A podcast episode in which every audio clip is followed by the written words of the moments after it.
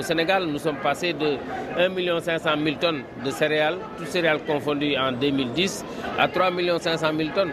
Comme le rappelle Aline Gouidiaï, le ministre sénégalais de l'Agriculture, les pays africains n'ont pas attendu le Covid ni la guerre en Ukraine pour accroître leur rendement agricole. Mais ces crises qui ont raréfié et renchéri les importations de denrées poussent les pays à aller plus loin. La souveraineté alimentaire est devenue le mot d'ordre général. La stratégie passe par un investissement public massif. Aline Gouidiaï.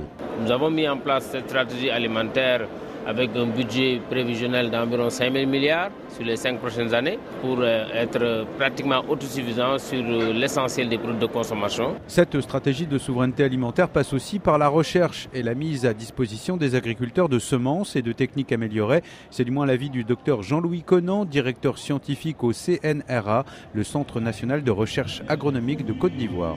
Si d'aventure on utilise du matériel végétal approprié que le CNRA propose, avec des rendements qui vont doubler, ce sera facile de combler le cap, que ce soit en production de riz, euh, où on a besoin euh, de 1 200 000 tonnes complémentaires, que ce soit au niveau du maïs, où on a besoin de 200 000 tonnes complémentaires. Ce n'est pas si paradoxal qu'il y paraît, mais les cultures de rente peuvent elles aussi aider à la souveraineté alimentaire. L'agriculture ivoirienne, qui est la plus développée d'Afrique de l'Ouest, mise sur ces zones économiques spéciales pour créer de la valeur ajoutée dans ces filières et donc au final pour relancer les investissements agricoles. Kobenan Kwasi Adjoumani est le ministre ivoirien de l'Agriculture. Nous avons des zones industrielles dédiées à la transformation. Il y a des plateformes qui sont établies où on a de l'eau, où on a de l'électricité.